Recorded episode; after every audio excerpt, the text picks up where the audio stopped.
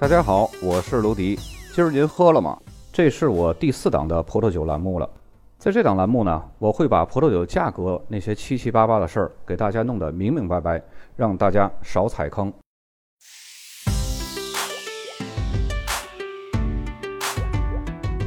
前两期咱们说过圣梅多克的四大名村的两个，一个是博雅克，一个是马哥。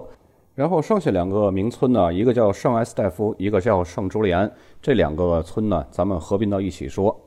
咱们先来说一下靠近上梅洛克最北边的这一个圣埃斯戴夫。它的土壤和气候条件呢，土壤的结构大部分都是粘土，还有一小部分的砾石和石灰质土。气候呢是相对于比较凉爽的，葡萄成熟比较慢，所以出品的葡萄酒呢酸度会比较高，单宁会比较重，酒体呢是比较强劲的，风格是比较粗放的。非常受重口味人士的喜爱。如果单独比单宁和酒体厚重的话，基本上圣埃斯戴夫的酒呢，胜出的机会就会比较大了。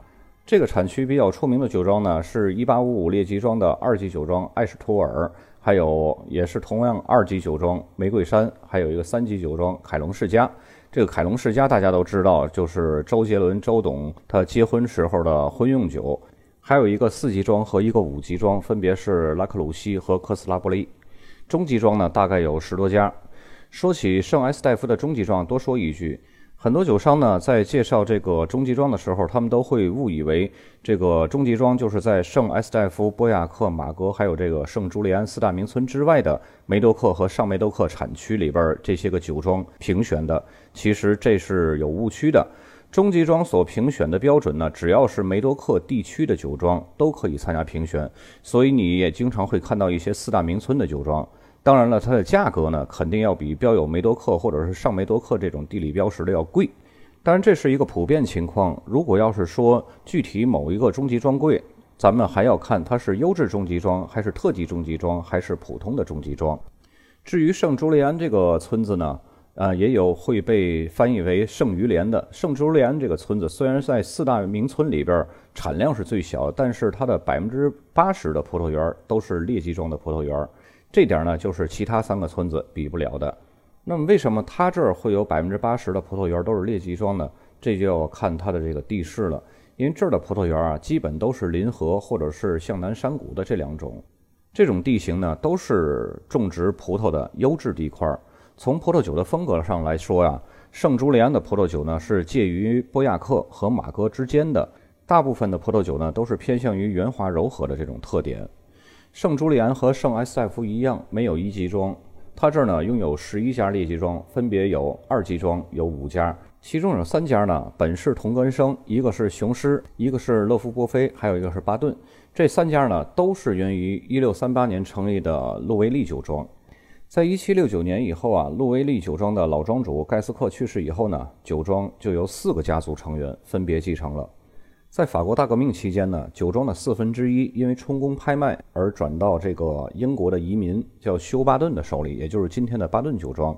然后酒庄剩余的四分之三的土地呢，它的拥有权大部分由老庄主的儿子皮埃尔让来继承的，也就是现在的雄狮酒庄。再剩下的酒庄一小部分土地呢，由皮埃尔让的姐姐珍妮继承以后呢，因为珍妮嫁给了让马里保夫男爵，所以呢就形成了今天的波菲酒庄。这就是三家酒庄的渊源。然后呢，还有两个是拉鲁斯，还有一个叫保加龙，这是二级庄。三级庄呢有两家，一个是利关，他们的大股东呢是日本的三得利酒业，还有一个叫朗格巴顿。四级庄呢有四家，分别是圣皮埃尔。大宝、班尼杜克或者叫周伯通，还有一家叫龙船。说到这个龙船酒庄呢，它是历史很悠久的一个酒庄了。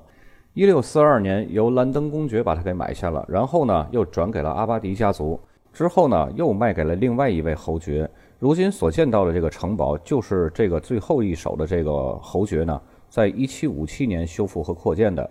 然后在一七六六年呢，这个侯爵去世以后，他们家里就开始衰落了。龙船酒庄呢，就逐一被分割出卖了。其中有一块被出卖的土地呢，人家今天倒是转了运了，就是今天的二级名庄保加龙酒庄。然后在1825年呢，这个龙船酒庄又被转到了当时的朱利安市市长皮埃尔·弗朗索瓦手上。他同时那个时候还经营着朗格巴顿还有雄狮巴顿酒庄。因为在这段时期呢，龙船酒庄它并没有得到很好的管理和经营，所以呢酒质是不太稳定的，以导致在1855年波尔多利级名庄评比的时候，它只评为了一个四级酒庄。然后到1984年呢，一家法国酒业公司看中了龙船庄园的先天条件、历史名声以及优秀的管理队伍，斥资重金从阿尔西弗莱德家族手中呢买下了百分之三十的酒庄股份。一直到一九八七年，法国酒业公司呢已经逐渐持有了龙船酒庄的百分之九十的股份。一九八八年到一九八九年之间呢，惦记着很久这个龙船酒庄的日本最大酒商三得利，然后开始收购龙船酒庄。如今呢，全球酒业巨头卡斯特和三得利是法国酒业公司的两大股东，然后两大集团呢共同拥有龙船酒庄的股份和管理权。说到这儿呢，咱们就可以看到了中国的企业家和外国的企业家的区别了。中国的企业家也有上国外去买酒庄的，但是他们图的就是一个我要在国外有个酒庄。但是外国的企业家呢，在国外买酒庄，他们图的是我要在国外有个好酒庄。接下来可以打开手机看这期节目的图片了，酒标图片。咱们把两个村庄放在一起说。首先第一张。就是周杰伦用的婚酒，凯龙世家的，这是一个三级庄。左边的中间呢，写着就是圣埃斯戴夫这个产区。头心里边的那个大红字儿就是凯龙世家，然后右下角的那个箭头标注的是1855列级庄。由于周董的婚礼啊，赋予了这瓶酒一种爱的象征和一种婚宴喜庆的象征，所以这瓶酒它最大的用处呢，就是结婚或者是结婚纪念日，或者是向对方表达爱意送这么一瓶酒。当然，这个酒呢，它的价格要远远低于你买一个最普通的一个戒指。所以，如果要是表达爱意啊，或者是做过一个什么纪念日，送一瓶这么样的酒，它是非常非常合适的。但是这瓶酒呢，千万不要送给自己的上级领导，这样会被人家产生误会。当然，如果对方要是你一个比较爱慕的女客户，这倒是可以，说不定送了一瓶酒，你就可以财色双收了呢，对吧？接下来这一瓶酒是一个二级装，埃什托尔。大家看到它的最下方就是圣埃斯戴夫，然后它那个方框里边的最下面那一点儿是写的是一八五五列级装。方框的下面和圣埃斯戴夫之间的那一行大字就是埃什托尔的他的名字。这个酒的最大用途呢，就是送礼，送给什么样的人呢？至少也得是个副处级啊。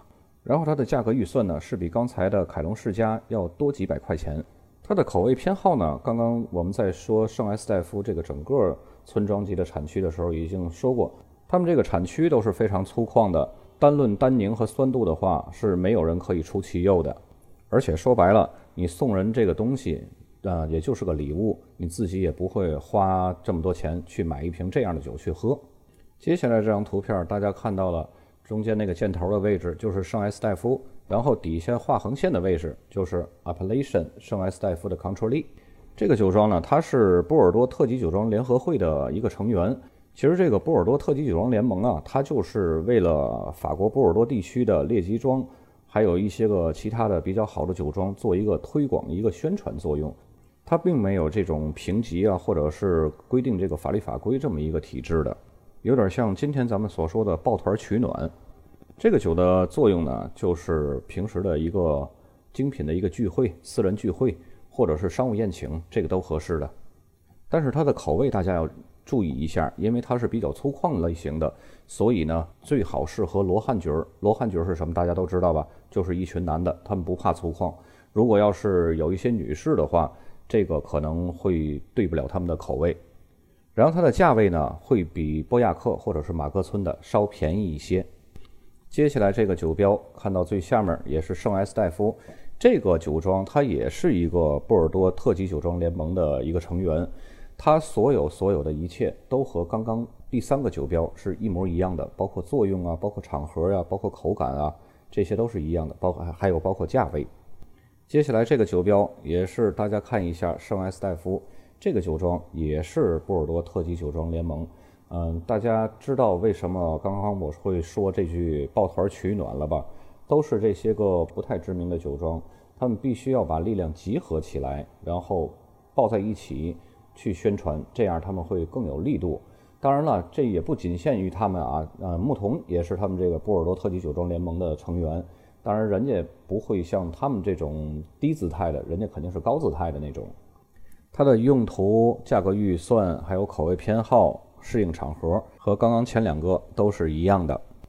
接下来这个酒标呢，大家也看到了很熟悉的面孔，就第一张酒标咱们就看过，凯龙世家一个大桃心，对吧？然后它的桃心下面呢还是圣埃斯戴夫。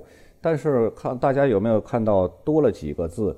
其实这个不是凯龙世家的正牌，这是凯龙世家侯爵，这是一个副牌酒。副牌酒嘛，你就把它当成圣埃斯戴夫的一个村庄级。但是呢，肯定不会像村庄级的价格那么便宜，毕竟人家是系出名门嘛，肯定要比村庄级要高一些。接下来的酒标呢，咱们进入了第二个村庄级，就是圣朱利安，左边箭头就是圣朱利安的标注。其实举例那么多酒标呢，就是为了让大家看它这个产区是如何标注的。大家要熟悉他们的各种写法，就好像你记这个交通的这个路标一样。这个酒标呢是一个二级庄金玫瑰庄园，最下面那一行就是一八五五列级庄的标识。刚刚我们在说产区的时候呢，也说过这个圣朱利安这个村呢，它的口感风格呢是介于波雅克和马格之间，是偏圆滑柔和的那种风格。它是在波亚克的强劲和马格的柔美之间。这个金玫瑰酒庄是一个非常具有性价比的二级庄，它的价格预算呢，大概也就是比奔富四零七稍微高一点点儿，比较适合送人，也比较适合高端的商务宴请。接下来这张图就是大名鼎鼎的龙船酒庄，最下面那行就是圣朱利安，然后龙船酒庄的 logo 还有它的名称。龙船酒庄的前世今生呢？刚刚我们在说产区的时候也有提到过，而且呢，现在龙船酒庄它的名声大噪，而且酒质是非常非常好的。它的价格预算呢，甚至要比刚才的金玫瑰酒庄那个二级庄还要贵。虽然龙船酒庄只是个四级庄，不过龙船酒庄是非常非常适合送礼用。你想这种龙头一帆风顺，这种感觉那是相当的有牌面儿。接下来这张图，大家也看到是一个船，但是不是刚才那龙船，但是最底下的那个文字呢，写的跟龙船酒庄也好像有点关系。其实这就是龙船酒庄的副牌，叫龙船将军。最底下呢，也是写着圣朱利安这个产区的名字。这款酒呢，就非常的适合高端的商务宴请了，但是不适合送人。还是那句话，送人千万不要送副牌。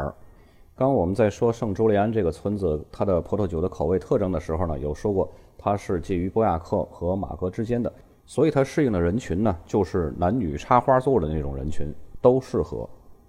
接下来这瓶酒呢，是大家先还是从左边看是圣朱利安，然后右边大家有没有一个比较熟悉的身影？其实这是班尼杜克的副牌，就是小周伯通。这个周伯通大家知道他是怎么来的吧？就是，嗯，曾经那个国泰航空邀请了很多人给他们，嗯，头等舱的这个班尼杜克这个酒选一个中文名字，然后当时的金庸就写下了周伯通，结果这个名字呢，在咱们国内一直沿用到今，大家很少听到有提到班尼杜克的，更多的都是提到周伯通。这个小周伯通呢，它的作用和刚刚那个龙船将军是一样的。都是副牌嘛，然后都是高端的商务宴请就可以了。接下来这个酒标还是一个圣朱利安的这么一个大写，然后它下面那个横线上就是 Appellation 圣朱利安的 Control。今天的酒标呢，我们是分为两个产区一起看的，一个是圣埃斯戴夫，一个是圣朱利安。希望大家呢可以多看几遍这些个酒标，然后没事儿的去逛逛这些个进口葡萄酒的超市或者是他们的店面。捡着这些个你已经学过的酒标，然后去不断的去辨识，然后再去辨识它的零售价，这样你就会在心里有一个更好的价值判断体系的一个预期。所谓的葡萄酒的价格判断体系呢，它完全就是一个归纳法，它并不是一个演绎法。你可以找到很多同类的、同样的产区啊，或者是同样的级别的酒庄，你可以去类比它的价格，但是你完全没有办法推算出它的价格。为什么呢？因为这个里边其中有一个很大的因素，就是市场供需。但是刨去市场供需的这个方面来说呢，它同一片地或者是差不多的葡萄品种、差不多的酿造工艺所生产出来的成本应该是差不多的，所以说它的售价也不会有太多的高低浮动。如果要是浮动很大的话，那么要么就是这个卖酒的他心比较黑，加的利润比较多；要么呢就是这个卖酒的人他自己也根本都不懂酒，只是根据他的进货价拍个脑门就算出来这个售价了。好，今天的节目呢咱们就到这儿，下期再见。